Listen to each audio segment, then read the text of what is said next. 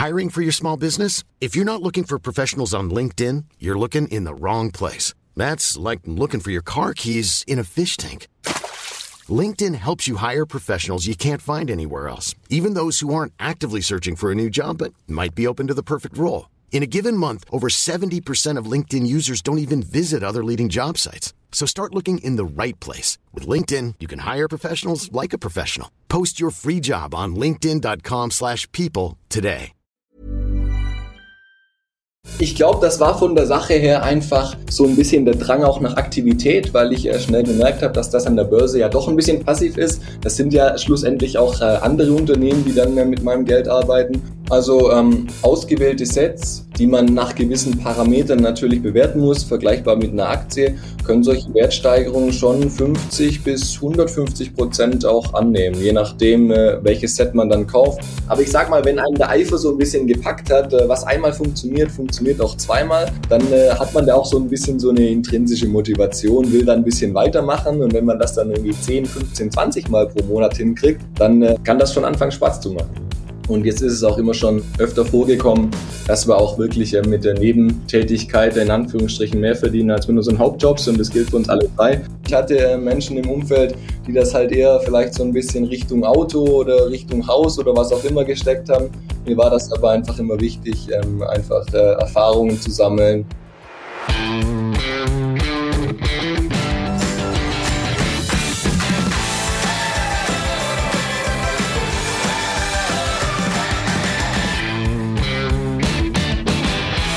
Das Thema finanzielle Freiheit spielt in vielen Folgen des Finanzrocker Podcasts eine wichtige Rolle.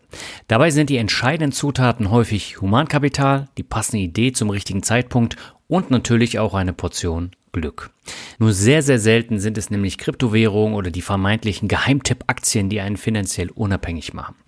Damit werden in erster Linie die Schaufelverkäufer reich und nicht die, die das am Ende kaufen und den großen Versprechungen erliegen. Tatsächlich ist der Weg zu einem stetig größer werdenden Vermögen ziemlich harte Arbeit und am interessantesten finde ich persönlich die Wege zu diesen steigenden Vermögen, die sehr unterschiedlich sind. In Folge 171 hatte ich in einer Hörerfolge Andreas zu Gast, der es neben dem Beruf mit Amazon FBA versucht hat. Ihm ist es geglückt, sich ein lukratives Nebeneinkommen aufzubauen. Gerade mit Amazon FBA schaffen es aber auch nur die wenigsten, sich etwas aufzubauen. Das war auch ein enorm gepushtes Hype-Thema vor einigen Jahren, bei denen fast nur die eben erwähnten Schaufelverkäufer reich geworden sind, indem sie bei YouTube ihre Werbung für völlig überteuerte Kurse geschaltet haben. Leider fallen immer und immer wieder Menschen auf diese Masche rein, egal ob das jetzt bei Kryptos, Trading oder auch bei Amazon FBA ist. Auch mein heutiger Gast startete mit Amazon FBA, beendete den Versuch aber relativ schnell wieder. Stattdessen fing er nebenberuflich an, mit Lego-Sets auf eBay zu handeln. Am Anfang blieben da nur ein paar Euro hängen und, der Aufwand war deutlich höher als der Ertrag. Einige Jahre später sieht das komplett anders aus. Damit heiße ich dich herzlich willkommen zu einer neuen Folge des Finanzrocker Podcasts. Mein Name ist Daniel Kort und ich habe heute Steffen Boos zu Gast. Hauptberuflich arbeitet er in der Automobilbranche, aber nebenberuflich hat er das Brick Lab Stuttgart aufgebaut. Was bei eBay vor einigen Jahren begann, ist 2023 ein Lego B2B Partner und Großhändler mit einem stetig steigenden Umsatz. Im Interview sprechen wir über den Wunsch nach finanzieller Freiheit bei Steffen, seinen nebenberuflichen Weg von eBay zum Großhändler und natürlich über Lego und wie man damit Geld verdient. Ich finde diesen Blick hinter die Kulissen sehr spannend und habe für mich auch einiges mitnehmen können. Für mich persönlich ist das Thema Lego oder auch Großhandel tatsächlich nichts, aber diese Episode zeigt wieder einmal, was alles in einem relativ kurzen Zeitraum mit einer guten Idee und Durchhaltevermögen möglich ist. Und wir gehen jetzt ab zum Interview. Auf geht's. Meine Leitung geht heute nach Stuttgart zu Steffen Boos. Er hat sich gemeinsam mit zwei Freunden ein nebenberufliches Standbein aufgebaut. Was das ist und wie es sich entwickelt hat, darüber wollen wir heute sprechen. Aber zunächst erstmal herzlich willkommen im Finanzrocker Podcast, Steffen. Grüß dich, Daniel. Vielen Dank für die Einladung. Ja, mich freut es, dass es auch geklappt hat. Hat ja eine lange Vorlaufzeit gehabt. Ich glaube, sechs Monate haben wir äh, jetzt hin und her gemäht und ich bin froh, dass es jetzt endlich klappt. Irgendwie sowas, ja. Ähm, magst du dich vielleicht den Hörerinnen und Hörern mal kurz vorstellen? Ja, sehr gern, klar. Ähm, ich bin Steffen, 30, verheiratet, ähm, wohne mit meiner Frau gemeinsam in Stuttgart, ähm, bin hauptberuflich in der Automobilbranche tätig, dort in der Logistikplanung und ähm, habe nebenberuflich äh, eigenes, ein eigenes Unternehmen gegründet und äh, jetzt auch zwei meiner besten Freunde angestellt vor zwei Jahren. Genau, darüber wollen wir ja im Detail gleich sprechen. Du hast mir in der ersten E-Mail, die du irgendwann im letzten Jahr geschickt hast, da hast du geschrieben, dass das Thema finanzielle Freiheit für dich eine große Rolle spielt und zwar schon seit 2016, also seit sieben Jahren. Warum ist dir das so wichtig? Ähm, das ist ein Thema, das mich äh, schon eine Weile begleitet und in meinem Leben, ich lege einfach sehr viel Wert auf ein selbstbestimmtes Leben. Mhm. Und da spielt Geld einfach, ob man das jetzt wahrhaben möchte oder nicht, in unserem äh, in unserer Weltebene einfach eine große beziehungsweise eine zentrale Rolle. Und deswegen geht das so Hand in Hand mit meinem Lebenskonzept so ein bisschen, wenn man das so will. Mhm. Und wie bist du auf das Thema finanzielle Freiheit gestoßen? Ähm, das war ja so 2015, 2016. Ähm, ich habe einfach mal angefangen, ein paar Bücher zu lesen, äh, habe äh, mich damals schon für Finanzthemen äh, interessiert, hatte ein Abitur gemacht auf dem auf dem Wirtschaftsgymnasium damals, bin mhm. dort in Berührung gekommen mit solchen Themen und habe dann eben, weil ich ein sehr praxisorientierter Mensch bin, so ein bisschen die, die Anwendungsbeispiele gesehen oder versucht zu finden in meinem eigenen Leben und bin dann durch die Literatur dann so ein bisschen an das Thema herangetreten. Mhm. Und was war so dein Einstieg? Hast du dich damals dann mit der Börse beschäftigt, mit Immobilien? Wie ist das vonstatten gegangen? Ähm, das war tatsächlich dann äh, Börse, ja, so ein bisschen das Thema Altersvorsorge. Ich hatte dann verstanden, dass es eben wichtig ist, beziehungsweise besser ist, wenn man sich da früher als später drum kümmert. Und deswegen bin ich damals so Anfang Mitte 20 an das ganze Thema dann äh, über die Börse tatsächlich dann hingekommen, ja. Mhm. Und da investierst du auch noch fleißig oder eher weniger? Ähm, das läuft äh, so passiv mit, ähm, aber ich betreibe da keinen großen Arbeits- oder Zeitaufwand. Ich habe aber äh, einzelne Positionen im Depot, ja. Mhm. Da kommen wir dann später nochmal drauf zurück. Ich finde es sehr spannend, weil du hast ja statt auf diesen großen Hebel Börse zu setzen und äh, wo du dich dann tagtäglich damit auseinandersetzt und beschäftigst, hast du nebenberuflich gegründet und zwar schon 2018. Wie kam es denn dazu? Ich glaube, das war von der Sache her einfach so ein bisschen der Drang auch nach Aktivität, weil mhm. ich äh, schnell gemerkt habe, dass das an der Börse ja doch ein bisschen passiv ist. Das sind ja schlussendlich auch äh, andere Unternehmen, die dann äh, mit meinem Geld arbeiten. Ja. Und ähm, da war dann bei mir der Drang äh, auch schon früh in Kindesjahren so eine gewisse Umtriebigkeit in meiner Person und äh, da hat dann eins zum anderen geführt, sage ich einfach so plakativ mal. Mhm. Und äh, du hast ja gegründet im Bereich von Lego. Wie bist du auf Lego gekommen? Mhm, das war ein ganz kleiner Umweg. Ich hatte im Jahr 2017 tatsächlich schon äh, mit Amazon FBA gestartet, dort schon ein eigenes Produkt importiert mhm. und äh, das dann auf Amazon vertrieben. Ähm, da schon einige Erfahrungen im E-Commerce sammeln können ein bisschen. Und ähm, ich bin dann aber durch Zufall, glaube ich, damals äh, auf Lego gestoßen, habe äh, ein paar Eigenschaften von dem Produkt verstanden. Also, dass es sich sehr, sehr gut für Wiederverkauf eignet, dass es, äh, ich sag mal, plastisch gesprochen eine sehr, sehr gute Stapelbarkeit hat, dass Lego eine sehr, sehr starke Marke ist. Und das hat so für mich ein bisschen nach einigem Ausprobieren, einigem Hin und Her natürlich, ähm, für mich dann den Ausschlag geben, dass man sich das genau angucken könnte. Hm. Jetzt hast du eben Amazon FBA erwähnt. Das ist ja auch immer mal wieder ein Thema hier im Podcast gewesen. Wie waren deine Erfahrungen? Ähm, ich sag's dir ganz ehrlich, bei mir ist das damals so auf plus minus null mit den ganzen Kosten äh, und Gebühren und äh, auch äh, dem ein oder anderen Ärger rausgelaufen. Es war aber eine wertvolle Erfahrung für mich, ähm, das mhm. mal kennenzulernen. Aber Amazon hat natürlich als Plattform die entsprechenden Hebel in der Hand und äh, belastet den kleinen Händlern oder allen Händlern einfach äh, sehr, sehr große Gebühren und man braucht halt dementsprechende Strukturen, dass man das wirklich äh, profitabel da auch betreiben kann. Hm. Dann hast du das wieder eingestampft und hast dich mit Lego beschäftigt und hast du dir da gleich Gedanken gemacht, äh, wie man da nebenberuflich was aufbauen kann mit Lego oder wie bist du da vorgegangen? Hm, ich habe das einfach mal einfach mal probiert. Also mhm. ich war ganz am Anfang ich hatte mit 14 oder 15 ähm, äh, bin ich von meinem Papa damals, hatte ich den Ebay-Account und habe damals schon alte Comics und sowas verkauft. Also mir ist das Verkaufen immer schon so ein bisschen im Blut gelegen. Mhm. Und ähm, dann habe ich einfach angefangen, mir das ein bisschen anzuschauen. Und ähm, das war dann auch, äh, ich sag mal, recht, recht einfach. Ich habe einfach das ausprobiert, bin praktikabel äh, in die Umsetzung gegangen und habe dann einfach mal ein paar Sachen gekauft, und das dann versucht, so ein bisschen strategisch zu halten und das dann wieder in einer gewissen Marktphase, sei es jetzt Weihnachten oder Ostern, eben wieder gewinnbringend zu verkaufen. Das hat am Anfang ganz gut funktioniert. Und ähm, dann bin ich natürlich so ein bisschen äh, Richtung Wachstum und auch äh, Selbstentwicklung gestrebt und ähm, ja, bin dann meinen Weg gegangen. Mhm. Und was hebt Lego jetzt im Vergleich zu Playmobil oder zu anderem Spielzeug so ab, dass es gerade auch auf dem Sekundärmarkt ähm, so eine besondere Rolle spielt? Ähm, ich denke jetzt mal im direkten Vergleich zu Playmobil, weil du das jetzt gerade genannt hast. Mhm ist es vor allem auch äh, eine große äh, erwachsene Zielgruppe natürlich, die auch äh, entsprechend liquide und zahlungsbereit ist. Mhm. Und dass Lego natürlich sehr, sehr starke Marken beziehungsweise Lizenzen äh, inne hat. Also man, man denke an Star Wars, man denke an Harry Potter, man denke an Marvel. Und da rührt natürlich auch so ein bisschen dieser Sammelwert, äh, dieser Sammelkult mit und ähm, auch ja eine potenzielle äh, Wertsteigerung, wenn Lego die Sets äh, vom Markt nimmt. Mhm. Und äh, du hast jetzt eben eBay erwähnt. Das heißt, äh, du hast am Anfang tatsächlich dann Sets gekauft, hast die ein bisschen liegen lassen und hast sie dann über eBay verkauft. Das war so ähm, der Anfang von deiner nebenberuflichen Selbstständigkeit.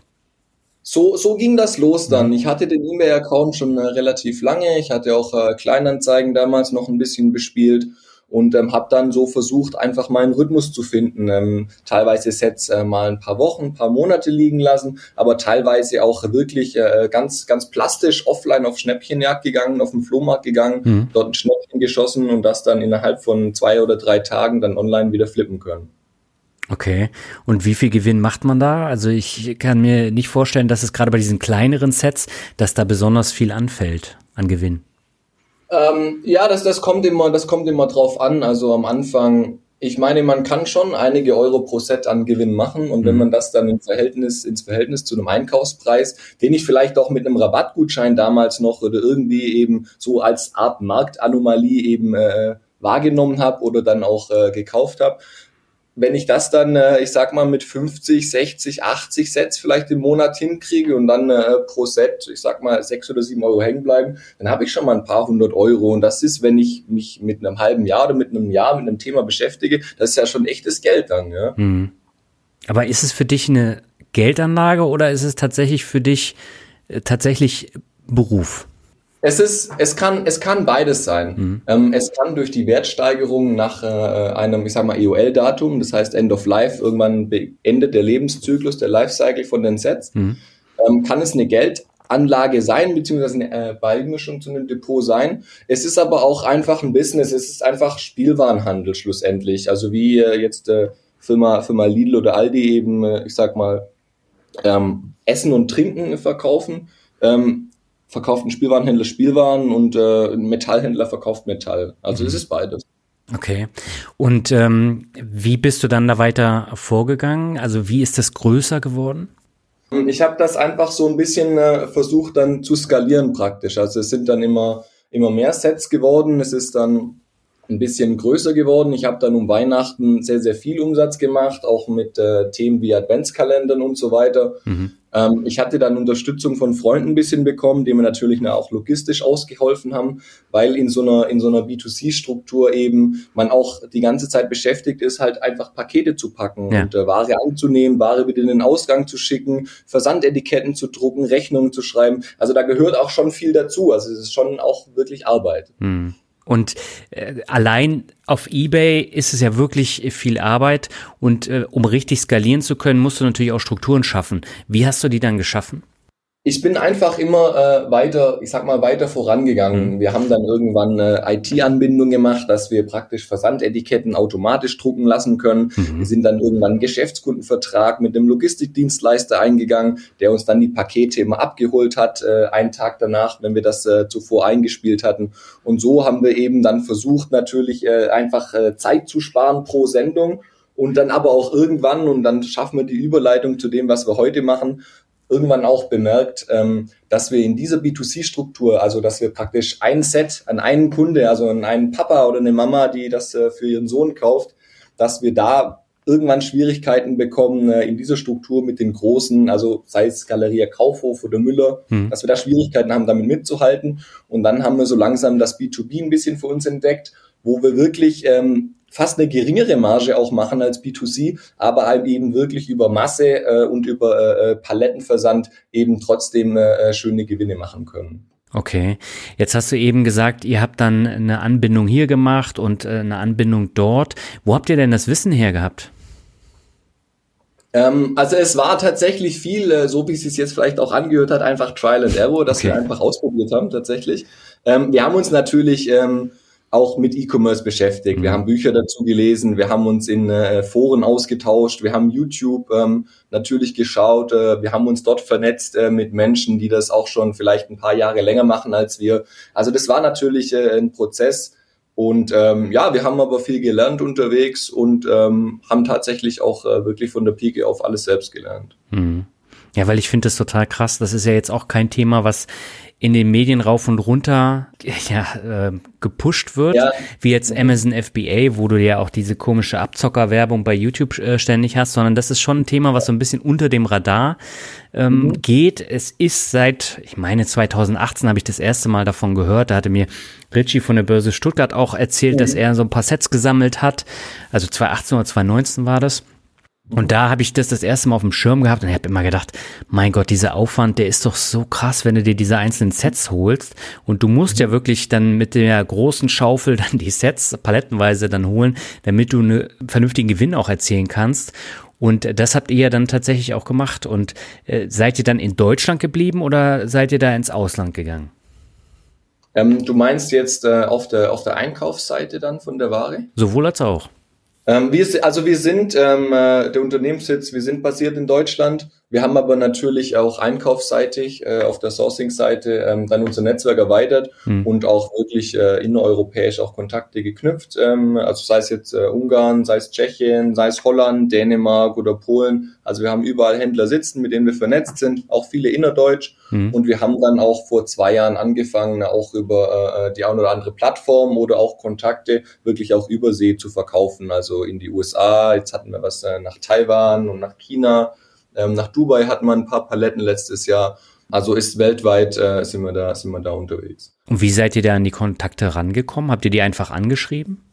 Ja, also es, es hat schon viele Nerven gekostet auch. Also wir haben äh, auch, auch, auch einfach graben müssen. Ja, ja. wir haben auch äh, manchmal einfach äh, Google Seite 1 bis 15 mal durchforstet und mal äh, einfach äh, den Hörer in die Hand genommen, mal ein paar E-Mails geschrieben, uns vorgestellt und äh, so ist es halt äh, gewachsen. Wir haben dann eine eigene Community so ein bisschen gegründet.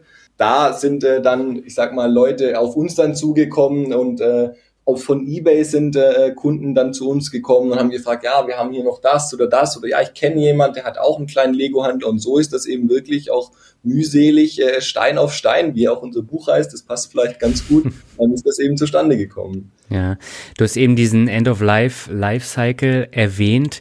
Äh, wie läuft denn das jetzt ab, wenn ihr so eine Palette kauft? Geht ihr da zum Großhändler und sagt, ähm, was habt ihr jetzt noch an Sets übrig? Können wir die palettenweise kaufen? Und verkauft ihr die dann oder wie läuft das ab? Wir haben natürlich einen gewissen Lagerbestand mhm. ähm, an Sets, die wir praktisch das Durchläufer sind, die wir immer verkaufen. Aber äh, zusätzlich fragen wir dann auch wirklich gezielt Artikel an, wo wir eben äh, wissen, dass diese Artikel gut laufen werden, dass diese Artikel äh, vielleicht in Deutschland auch sehr exklusiv sind und schwierig sind, eben in großer Menge und äh, mit einer dementsprechenden Preisstruktur eben zu kaufen. So, so, so ist das dann, genau. Mhm. Und was sind das jetzt äh, für Sets von Lego? Sind es jetzt diese eher kleinen, die da 20, 30, 40 Euro kosten? Oder sind das so diese 150, 200 äh, Euro Sets, die richtig groß sind?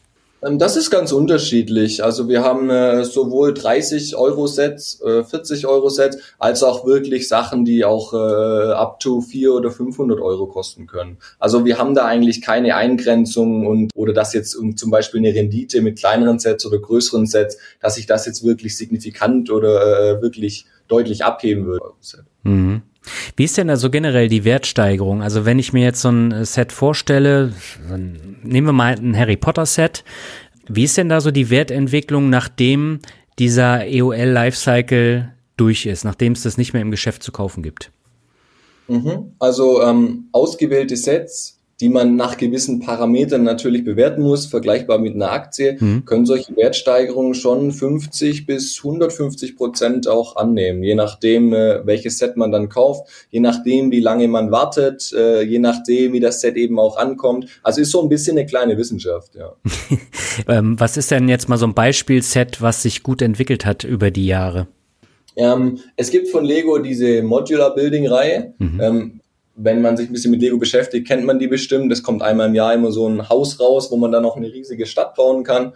Und äh, da gibt's das äh, 10243, äh, das Pariser Restaurant. Mhm. Ähm, und das ist wirklich auch ein schönes Set. Also das ist, zeigt so ein kleines äh, äh französisches Restaurant und Café.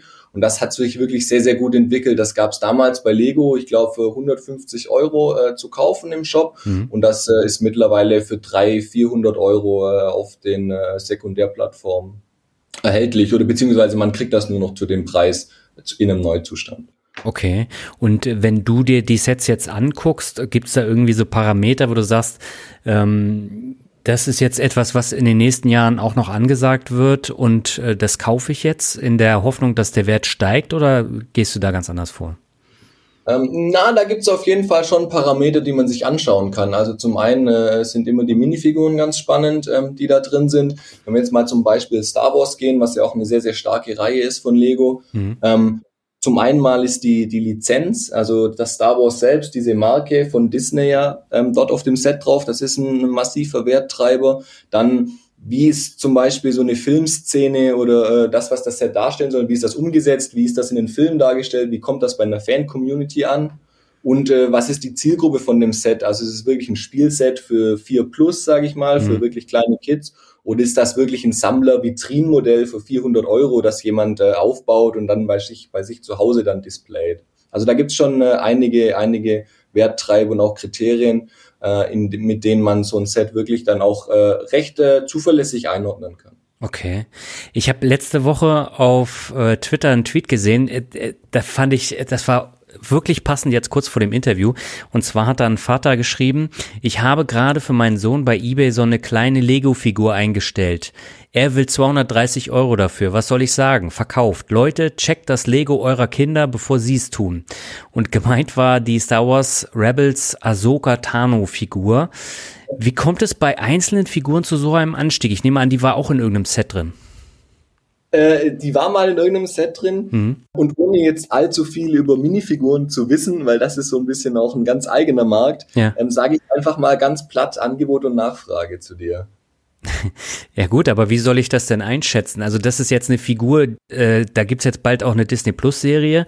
Äh, ja. Vielleicht ist, ist der Wert dadurch gestiegen, aber so eine, so eine kleine Figur aus dem Set raus, dass die so einen Wert hat, das finde ich schon krass.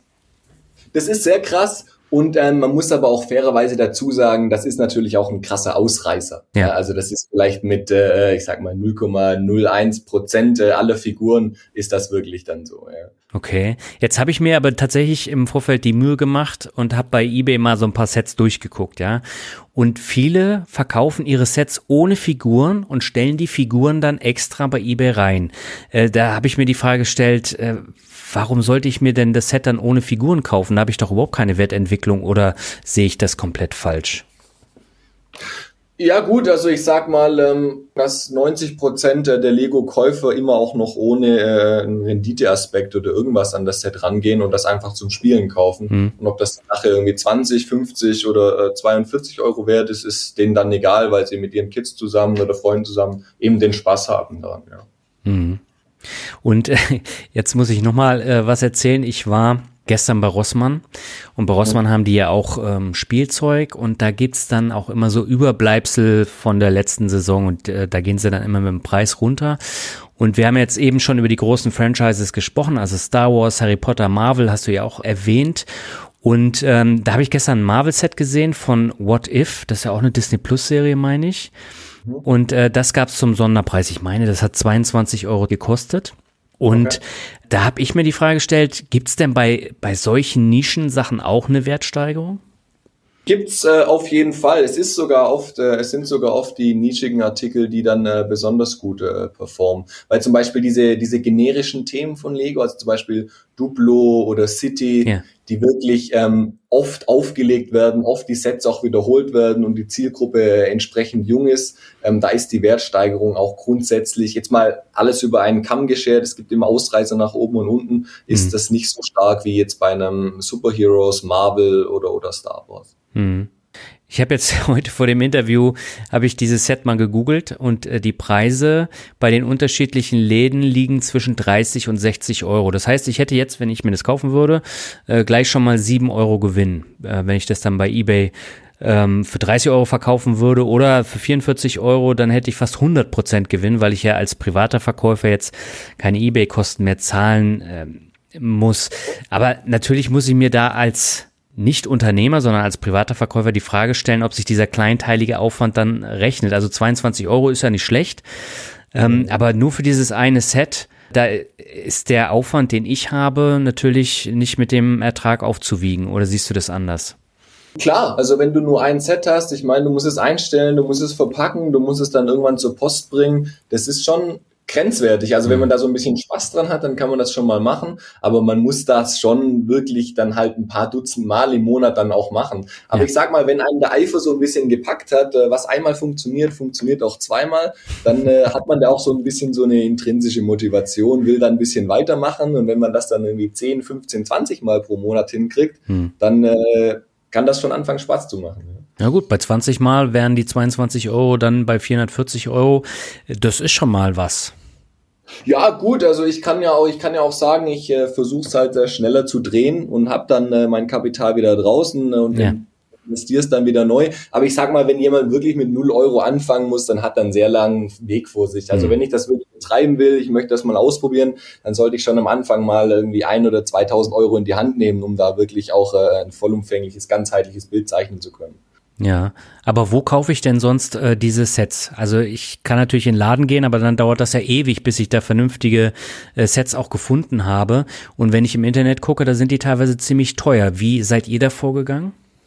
Ähm, also wir hatten ganz am Anfang ähm, sind wir wirklich auf Schnäppchenjagd gegangen. Es gibt ja solche ähm, solche Websites wie zum Beispiel MyDeals äh, mhm. oder sowas, wo auch einfach immer so Rabattalarme äh, ausgeschlagen werden. Ja, ja? und ähm, wenn es wirklich sehr, sehr gute Angebote im Internet gibt, dann sind die eigentlich auch nach fünf Minuten oder teilweise auch nach einer halben Minute einfach schon ausverkauft. Ja? Mhm. Und es ist dann oft so, dass man wirklich offline eher, ich sag mal, so eine Marktanomalie findet, wo man dann auch wirklich Sets äh, findet, die es gar nicht mehr gibt eigentlich, mhm. aber die halt in irgendeinem Regal irgendwo, ich sag mal, so ein bisschen vor sich hingammeln, ja. aber die kann man da dann äh, günstig abgreifen, weil die sonst irgendwie niemand auf dem Schirm hat.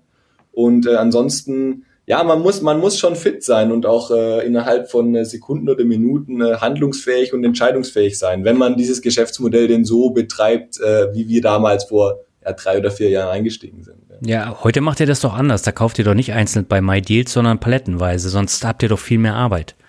Ja, natürlich. Also wir haben uns da äh, davon schon schon vor zwei oder zweieinhalb Jahren verabschiedet. Also wir kaufen wirklich äh, im Großhandel und ja auch bei Lego direkt. Also wir sind Geschäftskunde bei Lego, mhm. sind autorisierte Händler und können da in einem in einem B2B Webshop ähm, auf Klick dann äh, Ware im sechs- oder siebenstelligen Bereich auch bestellen. Okay. Und äh, dann landet das von Lego äh, dann bei euch in Stuttgart und ihr verschickt es dann ins Ausland oder wie läuft es ab? Ähm, ja, Lego, ähm, äh, wir haben natürlich auch einen Logistikvertrag mit Lego. Das wird dann immer per Spedition angeliefert an einem Tag in der Woche. Mhm. Und ähm, äh, von, von Stuttgart geht's dann äh, dorthin, wo es eben hin verkauft wird. Ja, also wir haben auch viel innerdeutsch, natürlich innereuropäisch, aber äh, auch immer mal wieder Auslandssendungen. Ich hatte jetzt aktuell was in die Niederlande, wir hatten äh, Italien und Österreich hatten wir wieder dabei. Letztes Jahr haben wir einen ganzen Container verschifft nach Hongkong zu einem Kunden von uns. Mhm. Also da ist, äh, ist einiges los. Ja. Okay, und habt ihr dann jetzt äh, Räumlichkeiten angemietet, wo ihr das zwischenlagert oder ähm, packt ihr das in die Garage? ja, hatten wir auch mal, ja. Wir haben, wir haben natürlich eine Räumlichkeit und auch noch eine Auslagerfläche, sind aber auch permanent ähm, noch auf der Suche, uns im Raum Stuttgart äh, noch mal ein bisschen zu vergrößern. Es ist aber tatsächlich ähm, schwierig, weil man so gefühlt ich habe einen von meinen Mitarbeitern auf die Plattform angesetzt, weil man gefühlt nur entweder 50 Quadratmeter Keller findet mit Stufen hm. oder eben 3000 Quadratmeter voll bekramte Industriehalle. Ja. Und wir sind halt irgendwo dazwischen und äh, das ist schwierig, das äh, in bezahlbarem Raum und infrastrukturell gut äh, angebunden, das hier zu finden. Ja. Okay. Und wie viele seid ihr jetzt im Unternehmen? Seid ihr zu dritt oder habt ihr mittlerweile auch feste Angestellte?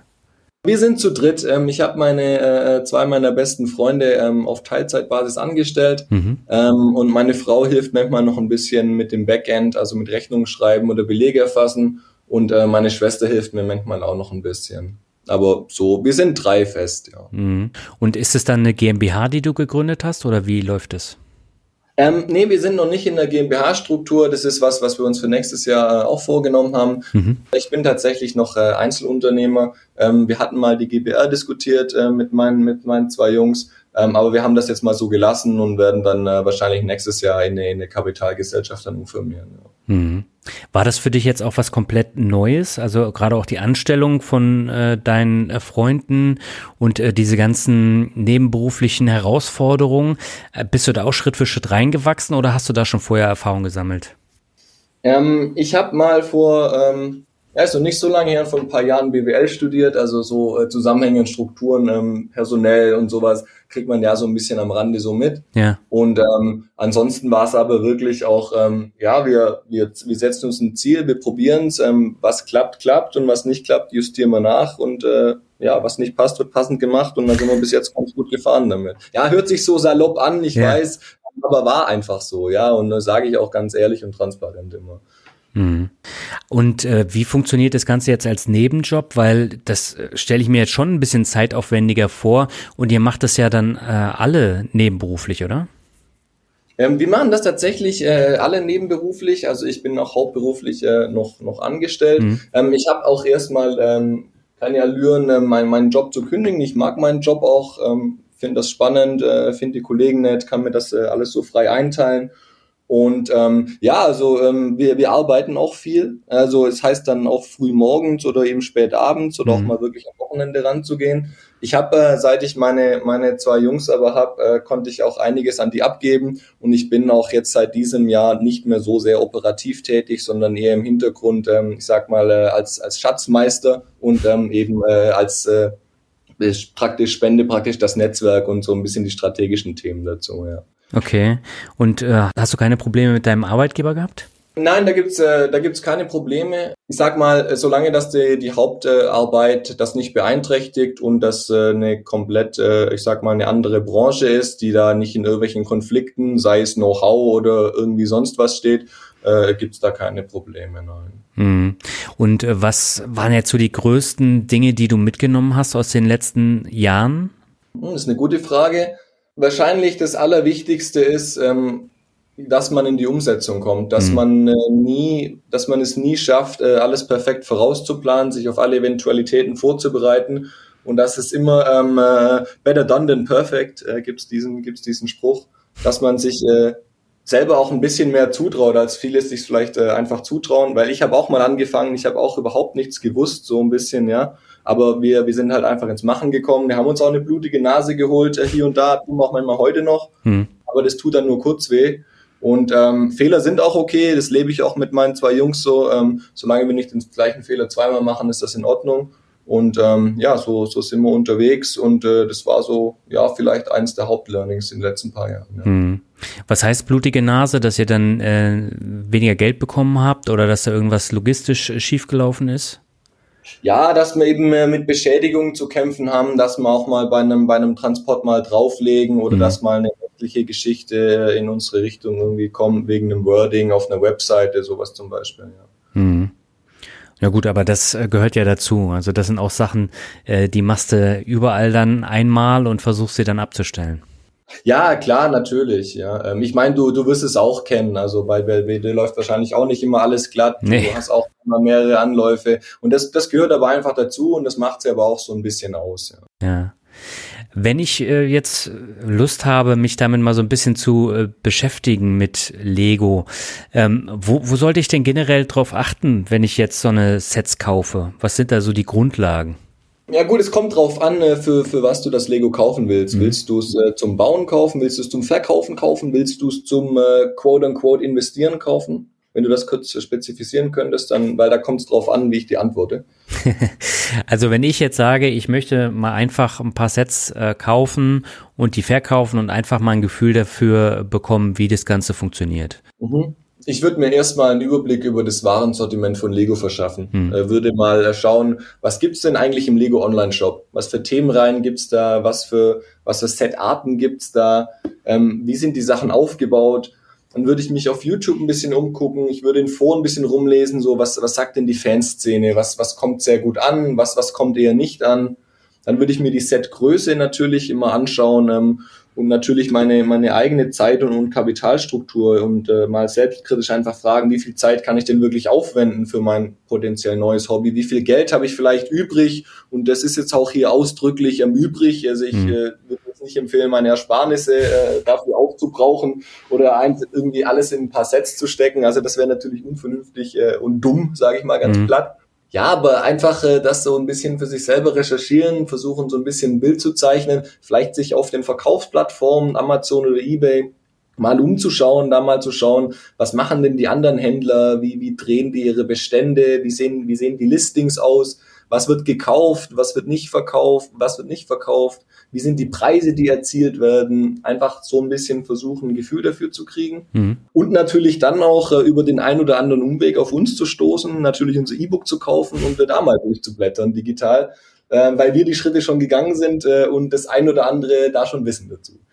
Okay, das heißt, ihr habt äh, also einen Praxisguide erstellt, den kann man bei euch auf der äh, Website dann kaufen.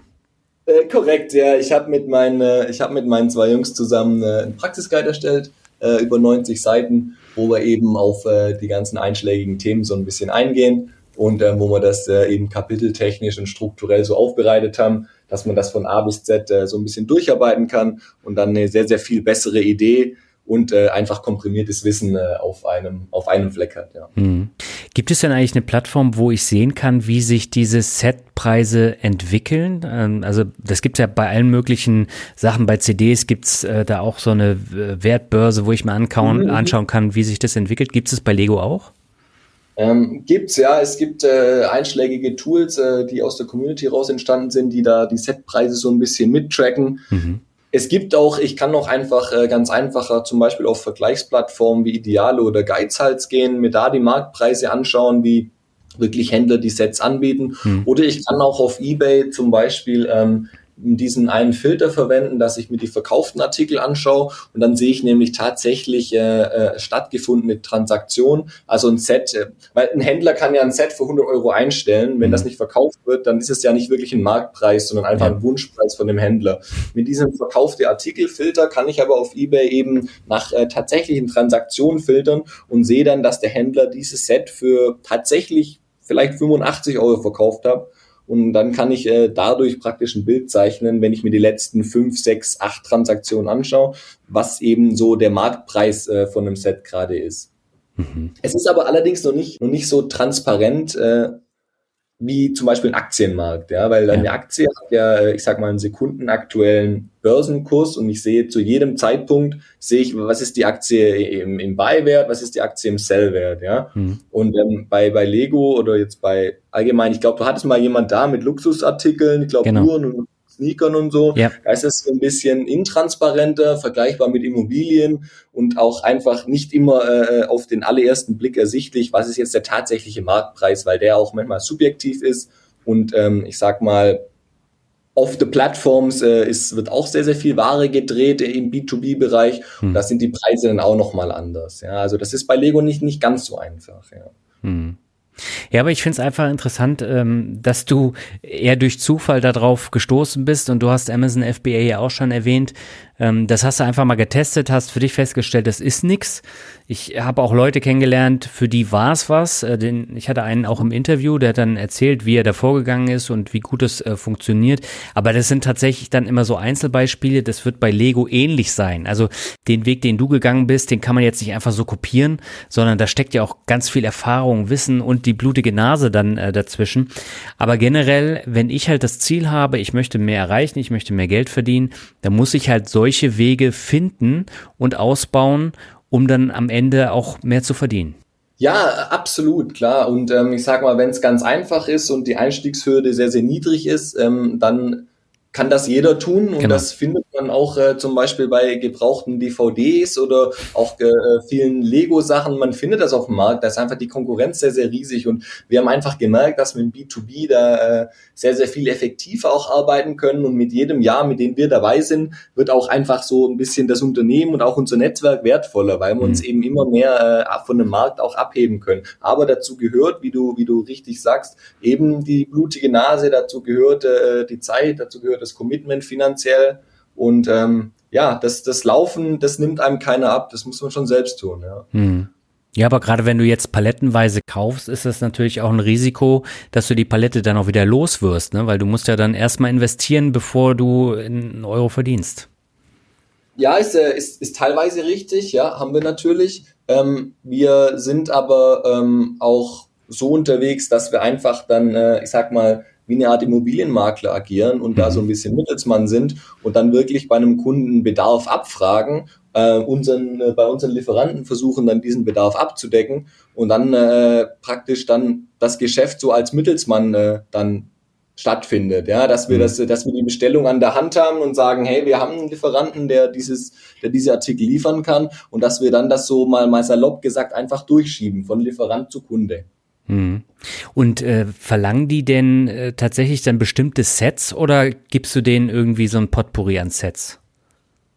Ja gut, also wir, wir haben natürlich äh, mit Lego und auch mit unseren Lieferanten ein Set äh, abgestimmt und auch, äh, ich sag mal, Mengen, auf die wir Zugriff haben. Hm. Und wir haben äh, praktisch eine Sortimentsliste dann. Einmal eine von exklusiven Artikeln und einmal von dem Standard-Retail-Sortiment, also das wir, das wir ja tatsächlich von Lego beziehen können. Und Mhm. wir haben dann an unsere Community und an unsere, an unsere Vertriebsstruktur eben äh, diese, diese Listen dann verteilt. Und ähm, dann kaufen wirklich Leute wie beim Versandhandel ähm, Ex-Liste ein. Oder wir bekommen auch immer Ad-Hoc-Anfragen, ähm, könnt ihr eine Palette von dem Artikel liefern oder wir bräuchten äh, 600, 800 von, von den Artikeln. Und äh, so ad hoc sind wir dann auch unterwegs und äh, können die Sets dann teilweise schon selbst ex-Lager liefern Hm. oder haben die dann äh, von einem unserer Lieferanten dann eben kurzfristig an der Hand und können dann das äh, Geschäft so abschließen. Hm. Aber wenn du jetzt äh, sagst, das sind äh, so viele äh, Sets, ich meine, du hast natürlich dann auch nochmal so ein rechtliches Risiko als Einzelunternehmer, oder? Kommt so ein, kommt so ein bisschen dazu. Klar, wir, wir sind aber natürlich äh, entsprechend versichert, also mit äh, Rechtsschutz, äh, AGB, Datenschutz äh, und, und alles, was so dazugehört. Hm. Aber so ein unternehmerisches Restrisiko äh, bleibt natürlich immer schon ein bisschen, das ist klar. Ja. Hm. Weil mit einer GmbH-Struktur fährst du da natürlich ein bisschen besser. Ähm, bist du da nochmal anders unterwegs, ja, hast aber natürlich auch äh, einen Verwaltungsaufwand, Ja. hast eine Bilanzierungspflicht, hast äh, Strukturen, die du da bedienen musst, ähm, hast äh, höhere Steuerberatungskosten und so weiter und so fort. Aber das wird bei uns ähm, äh, auf jeden Fall darauf rauslaufen, dass man eine Kapitalgesellschaft gründet, früher oder später, weil einfach äh, die von dir genannten Punkte dann irgendwann auch die ganzen, ich sag mal, die Steuerbelastung, äh, die Sicherheit, auch äh, die GmbH als Spardose, dass man ja darüber auch dann investieren kann, weil das einfach die Nachteile, nenne ich sie jetzt mal, einfach dann irgendwann auswiegt, ja. Hm. Bist du denn jetzt beim Thema finanzielle Freiheit ein Stück weitergekommen als jetzt 2016? Äh, gute Frage. ähm, ja, ja, auf jeden Fall. Ich muss aber, also auf der Einkommensseite, ähm, ich muss aber auch ganz selbstkritisch sagen, was man so oft hört, äh, stimmt auch bei uns, mit den Einnahmen wachsen auch die Ausgaben. ähm, das Vermögen, klar, ich meine, ist immer subjektiv, äh, könnte höher sein, könnte auch niedriger sein. Ähm, aber ich bin auf jeden Fall an einem Punkt, wo ich sage, in meinem Alter, ich, ich kann sehr gut leben, ich kann äh, mir eigentlich alles kaufen, was ich, was ich brauche und auch was ich will. Und äh, fühlt sich schon fast so ein bisschen wie finanzielle Freiheit an manchmal. Hm. Naja, wenn es jetzt noch mal so ein paar Jahre so weitergeht und du das dann als Hauptstandbein hast, dann hast du dir ja schon mal was äh, geschaffen und äh, da fällt ja dann automatisch dann auch noch mal was ab. Also ich habe das ja bei mir selber gemerkt, bevor ich selbstständig war, äh, habe ich ja mit dem normalen Job dann verdient und das andere war dann halt Goodie obendrauf. Genau, ja, und so haben wir das auch angefangen. Und jetzt ist es auch immer schon äh, öfter vorgekommen, dass wir auch wirklich äh, mit der Nebentätigkeit in Anführungsstrichen mehr verdienen als mit unseren Hauptjobs. Und das Mhm. gilt für uns alle drei. Ist aber halt auch immer so ein bisschen bei einem, äh, ich sag mal, bei einem Unternehmen auch immer so ein bisschen die Nachhaltigkeit dann. Ja, ich kann das mal einen Monat, äh, das läuft mal zwei, drei Monate gut, das läuft dann mal zwei, drei Monate mal nicht so gut, dann Mhm. ist mal ein bisschen ruhiger so um die Sommerzeit. Ich denke, du kennst das auch mit deinen äh, Zuschauer- oder, oder Hörerzahlen. Ja. Ähm, Aber das ist einfach, das ist einfach Unternehmertum, ja. Und mhm. ähm, das muss man, das muss man wollen. Und ähm, wir sind ja auch alle äh, noch in unseren Haupttätigkeiten unterwegs. Wir haben noch äh, alle noch keine äh, solche Ambitionen, dass wir sagen, wir möchten jetzt alles hinschmeißen. Wir sind beruflich auch alle dort, wo wir, wo wir hinwollen. Und ähm, wie gesagt, es ist ein cooles Goodie obendrauf und je mehr, ich sag mal, dabei rumkommt, jetzt nicht nur finanziell, sondern auch erfahrungstechnisch. Ähm, ich meine, ich war mit meinen Jungs, wir sind nach München gefahren zu Lego, haben da, haben da eine Produktpräsentation angeschaut, waren danach noch ein bisschen in München unterwegs ähm, haben auch schon äh, Kunden besucht, hatten schon viele Selbstabholungen. All das, was auch das Nicht-Monetäre, was das Business so alles mitbringt, das genießen wir mhm. auch einfach heimlich, lernen viele neue, spannende Leute kennen. Ich meine, bei uns war so ein bisschen der Aufhänger jetzt äh, unser Lego-Business ähm, und das macht einfach unheimlich Spaß und das ist auch einfach äh, ein cooler Reward von dem Ganzen. Hm. Ja, aber ich finde, das ist eine absolut gesunde Einstellung, die ihr da fahrt, weil es gibt ja viele, die dann auch sagen, denen steigt es dann so ein bisschen zu Kopf und äh, die dann sagen, ja, jetzt mache ich alles auf eine Karte und bla bla bla und dann ja. fliegen sie auf die Schnauze.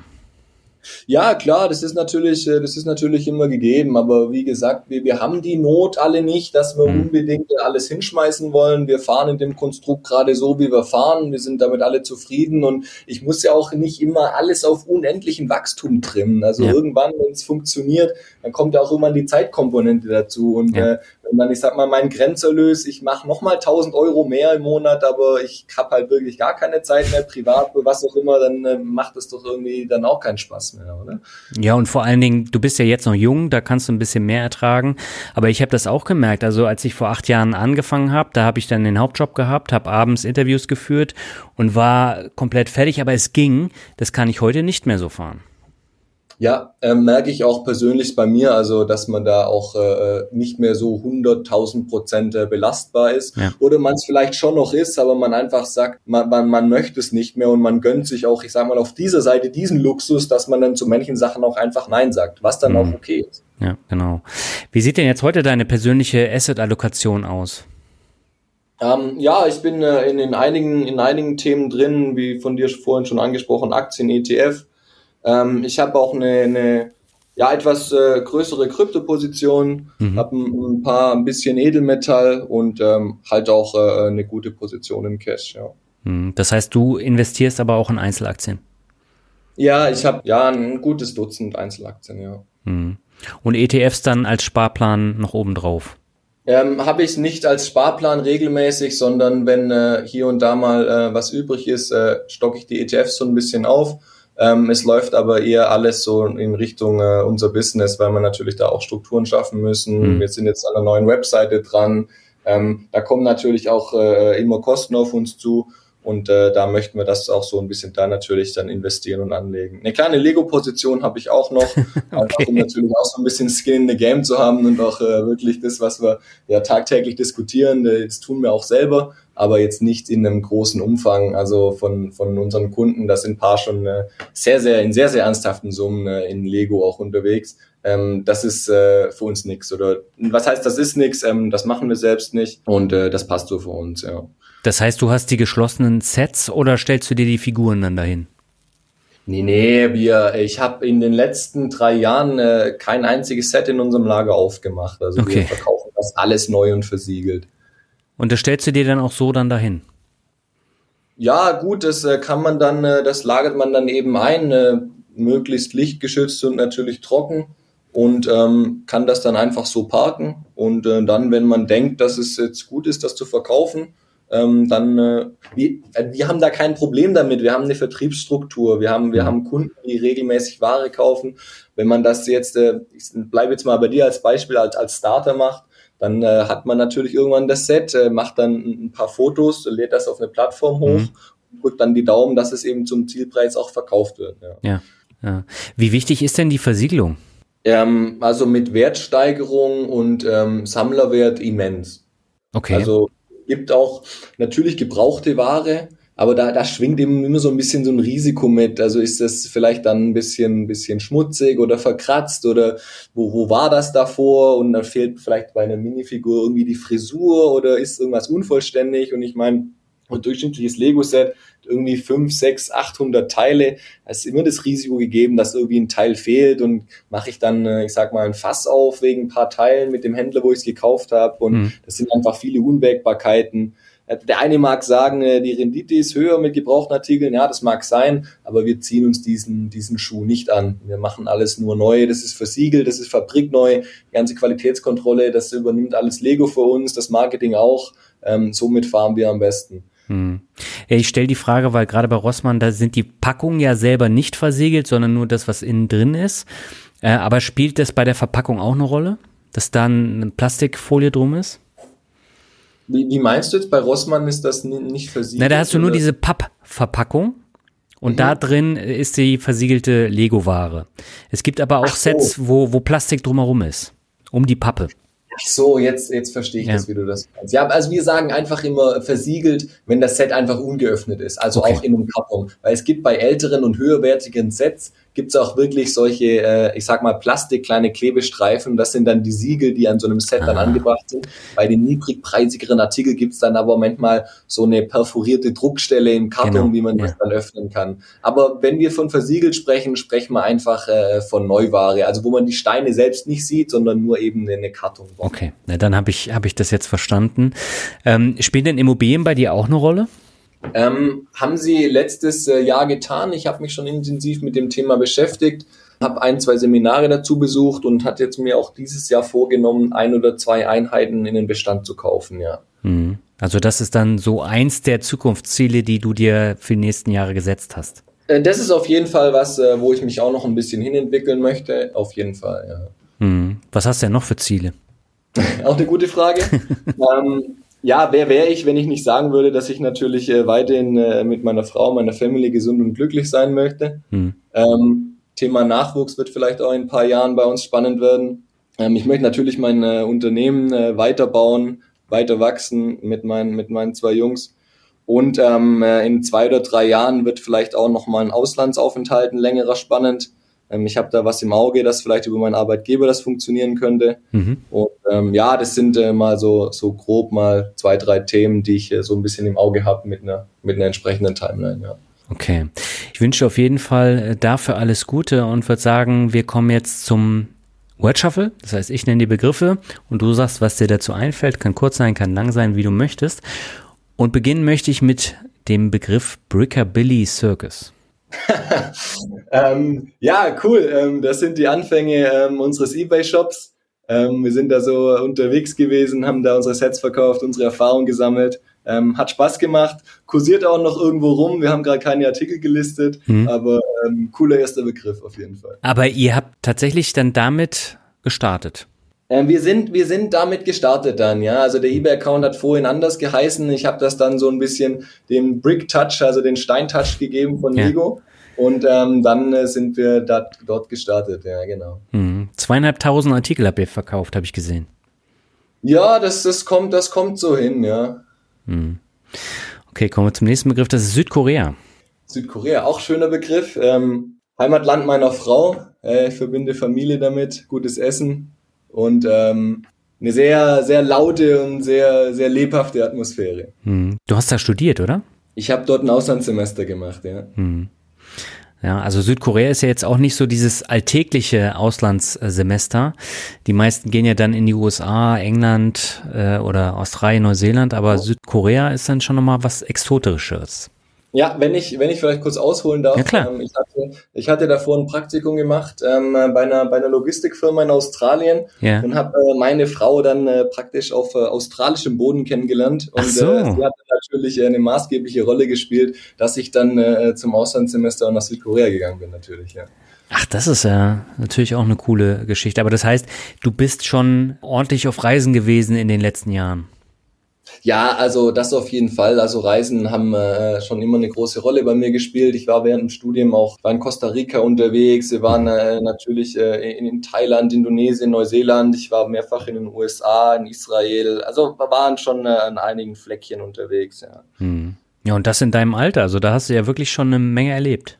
Ja, ja, absolut. Ja, ähm, halt auch äh, das Zeit und das Geld so ein bisschen committed. Ähm, ich hatte äh, Menschen im Umfeld, die das halt eher vielleicht so ein bisschen Richtung Auto oder Richtung Haus oder was auch immer gesteckt haben. Hm. Mir war das aber einfach immer wichtig, ähm, einfach äh, Erfahrungen zu sammeln neue Menschen und Kulturen kennenzulernen und ja schlussendlich ja auch meine Frau kennenzulernen. Und ähm, das war es äh, allemal wert im, im Rückspiegel. Ja. Mhm. Der nächste Begriff ist Logistik. Ja, Logistik, meine Heimat. Ja, ähm, ich hatte eine Berufsausbildung gemacht ähm, vor, ja, ist jetzt glaube ich schon gute zehn Jahre her. Ähm, beschäftigt mich in meinem Hauptberuf, beschäftigt mich äh, auch äh, im Nebenerwerb immer mehr und ähm, möchte ich nicht weg davon. Mhm. Der nächste Begriff ist eigentlich das Oberthema von unserem Interview. Äh, Spielzeug ist es. ähm, musste ja in irgendeiner Form äh, kommen. Ähm, ja, zum Spielen da, Spiel und Spaß. Ja, aber auch äh, businesstechnisch ähm, sicher wertvoll. Aber man sollte trotz allem äh, äh den Bezug äh, bisschen nicht dazu verlieren und äh, einfach auch spielen mit Spielzeug, weil Spielzeug ist zum Spielen da und ähm, deswegen hat man auch immer mit sehr, sehr vielen netten Menschen Kontakt, wenn man äh, Spielzeughändler ist. sehr gute Antwort. Stuttgart ist der nächste Begriff. Ja, Stuttgart, äh, meine, meine Wahlheimat. Ähm, ich wohne seit äh, guten zwei Jahren hier mit meiner Frau. Mhm. Meine zwei Jungs wohnen auch in Stuttgart. Ähm, ist, eine, ist eine coole Stadt. Ähm, gibt bestimmt, äh, ich sag mal, coolere Städte auf der Welt, aber ist auf jeden Fall eine, eine, eine coole Region und hier ist auch ein bisschen was los. Ja. Mhm. Wo kommst du ursprünglich her? ich komme eine halbe Stunde von hier, östlich von Stuttgart, aus einem, aus einem kleinen Dorf. Also da bin ich aufgewachsen. Also direkt von der Alp? Nee, nicht von der Alp. Nicht von der Alp, äh, okay. Von der Alp. Die Abgrenzung ist wichtig. Das wird, das wird man sonst hören, äh, wie ich spreche. Also nicht ja. von der Alp, aber wir haben 20, 30 Minuten äh, auf die Alp tatsächlich. Ja. Okay, gut. Gut, dass du das nochmal korrigiert hast. ja, war mir wichtig. Ja. Der vorletzte Begriff ist Rockmusik. Rockmusik, ähm, cool, äh, höre ich äh, auch selbst gerne, ja. Also finde ich cool, ja. Okay, und äh, schließen möchte ich mit dem Begriff Mut. Mut. Ja, das Glück ist mit dem Mutigen. Ähm, Mut ist sehr, sehr wichtig fürs Leben, wenn ich jetzt mal so ein bisschen philosophisch abdriften darf. Ähm, sollte, sollte man nicht unterschätzen und gehört zu allem dazu, was man so tut ähm, im Leben. Ja? Sei es jetzt Partnerschaft, sei es Business, sei es Karriere, sei es alles. Sehr, sehr mhm. wichtig. Würdest du dich selber als mutig bezeichnen? Ja, ja, so, so ist es auch rübergekommen im Interview, weil nicht jeder würde jetzt sagen, äh, ich mache mal meine nebenberufliche Selbstständigkeit mit dem Thema Lego, ich gehe viel auf Reisen, äh, sammle meine Erfahrungen. Also ich finde schon, dass du ziemlich mutig bist. Danke, ich äh, werte das als Kompliment. Ja. das war auch so gemeint. Steffen, vielen Dank für das sehr interessante Gespräch. Das war auch definitiv mal was anderes und äh, ich glaube, das tut mir gut, wenn ich auch mal über andere Themen spreche als nur die Börse und alles, was damit zusammenhängt. Und äh, ich danke dir sehr für deine Einblicke. Ja, vielen Dank dir für die Einladung, Daniel. Es hat Spaß gemacht und äh, es war mir eine Ehre. Soweit das Interview mit Steffen. Alle Links findest du wie gehabt in den Shownotes und im Blogartikel. Schau doch dort mal vorbei, wenn du etwas mehr über Steffen und das Bricklab Stuttgart erfahren willst. Wenn du jetzt mehr über Lego als Investment erfahren möchtest, dann solltest du dir ganz dringend den sehr ehrlichen Erfahrungsbericht von Pudi im 1000 Steine Forum durchlesen, den ich in den Shownotes und im Blogartikel verlinkt habe. Denn als Privatverkäufer hat man ganz andere Voraussetzungen als Steffen, der es als Einzelunternehmer durchzieht. Häufig kommt dann irgendwann nämlich das Finanzamt und will Belege sehen. So war es im Beispiel von Frank, was ich verlinkt habe. Und gerade auch vor dem Hintergrund, dass jetzt die Verkaufsplattform seit diesem Jahr alle Einnahmen über zweieinhalbtausend Euro melden müssen, geht es tatsächlich noch schwieriger, dass man da so nebenbei als Privatverkäufer etwas verkauft. Auf den Punkt wollte ich unbedingt nochmal hinweisen. Ich persönlich sehe Lego als Investment kritisch und wollte deshalb auch kein Podcast-Interview nur zu diesem Thema, sondern es sollte um die nebenberufliche Selbstständigkeit und den Weg von Steffen gehen. In acht Jahren Finanzrocker habe ich sehr viele spannende Menschen kennengelernt, die sich über unterschiedliche Wege etwas aufgebaut haben. Die meisten sind nebenberuflich gestartet und dann in die Selbstständigkeit gewechselt. Und die Quintessenz des Erfolgs war bei fast allen der Blick über den Tellerrand, das Ausprobieren neuer Dinge und natürlich Durchhaltevermögen. Um nochmal dieses Beispiel vom Anfang aufzugreifen mit Amazon FBA. Auch hier haben es nur die wenigsten geschafft und damals ging das tatsächlich noch relativ gut, aber dann wurde das so ein Hype-Thema und wurde immer mehr gepusht, auch durch diese YouTube-Werbung für diese überteuerten Kurse und dann konnte man damit auch schon kein Geld mehr verdienen. Und bei Lego war das ähnlich. Also vor ein paar Jahren ging dieses Lego-Thema ja durch die Decke. Äh, Steffen war einer der ersten, der sich damit auseinandergesetzt hat. Und er trägt jetzt die Früchte, aber wenn man jetzt in diesen Markt reingeht, hat man natürlich auch eine ganz andere Konkurrenz als vor einigen Jahren. Und das erschwert das Ganze natürlich. Also sowas sollte man immer im Hinterkopf behalten. Aber es gibt ja noch genug andere Themen, die gerade angesagt sind oder vielleicht erst in einigen Monaten. Und wenn man diese Dinge dann aufspürt, dann äh, ja, kann man eventuell erfolgreich auf der Welle mitschwimmen. Und bei mir war es ja übrigens genauso. Als ich damals meinen Finanzblog und diesen Podcast gestartet habe, gab es kaum Konkurrenz. Und bis der finanzielle Erfolg kam, dauerte es vier lange Jahre neben dem Beruf. Und heute frage ich mich, wie ich das neben dem Beruf auf die Beine stellen konnte. Es hat irgendwie geklappt. Aber ich muss ganz ehrlich sagen, schnell reich werden ist eine schöne Fabel, die aber nur in den seltensten Fällen wahr wird. Und vor allen Dingen dieses Durchhaltevermögen ist, glaube ich, das Hauptproblem. Also wenn es nicht sofort funktioniert, dann, dann beendet man das Ganze meistens wieder.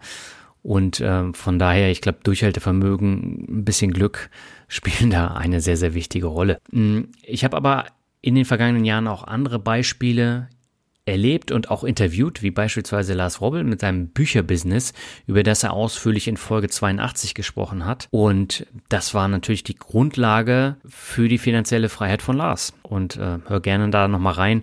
Und ich habe ihn ja Ende 2021 auch nochmal interviewt. Da spricht er auch nochmal über das Thema finanzielle Freiheit. Hör da gerne mal rein. Oder auch die vielen Immobilienbeispiele im Podcast, wie Sebastian, wie Linda. Und das sind auch interessante Geschichten, wo man sich vielleicht auch noch ein bisschen was abschauen kann. Das Problem aber generell im normalen Angestelltenverhältnis habe ich solche Lebenswege nie kennengelernt. Und deswegen macht es mir immer viel Spaß, im Podcast darüber zu sprechen, weil ich denke, bei dir wird es ähnlich sein, dass du mit deinen Kolleginnen und Kollegen ja eher weniger über solche Themen sprichst und das interessiert die meisten auch nicht. Und ich habe mir jetzt einfach angewöhnt, ich spreche die Themen gar nicht an, weil ähm, das Themen sind, mit denen sich die meisten eben nicht auseinandersetzen wollen. Aber genau deswegen mache ich ja Podcast-Folgen wie diese. Und an dieser Stelle nochmal ein herzliches Dankeschön für die Kommentare auf Spotify. So schreibt Angus zur letzten Folge mit Sumit Kuma. Sehr gut, ich nutze Parkett seit circa sechs Monaten und kann es sehr empfehlen. Sumit ist ein interessanter Gast, unaufgeregter Typ, finde ich gut. Tobias schreibt einen Podcast, auf den ich mich immer freue. Sehr informativ, auch diese Folge wieder. Ich nutze zwar Portfolio Performance, werde Parkett aber testen. Danke Daniel für viele Infos und tolle Gäste. Bitte weiter so.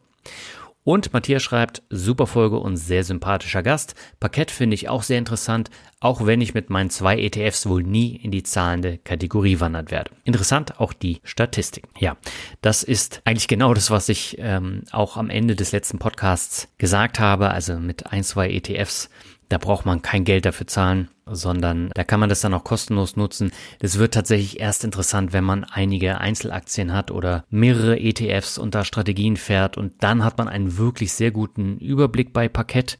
Den hat man zwar auch bei Portfolio Performance, aber das ist ein bisschen umständlicher, grafisch nicht so schön und es ist natürlich auch aufwendiger zu pflegen. Ich pflege jetzt momentan beide Tools und ja, haben beide ihre Vor- und Nachteile. Ja, herzlichen Dank an dieser Stelle nochmal für die Kommentare. Kommentiert gern weiter die Folgen bei Spotify, um die Interaktionsrate hochzuhalten. Und wir sind damit am Ende dieser Folge angekommen.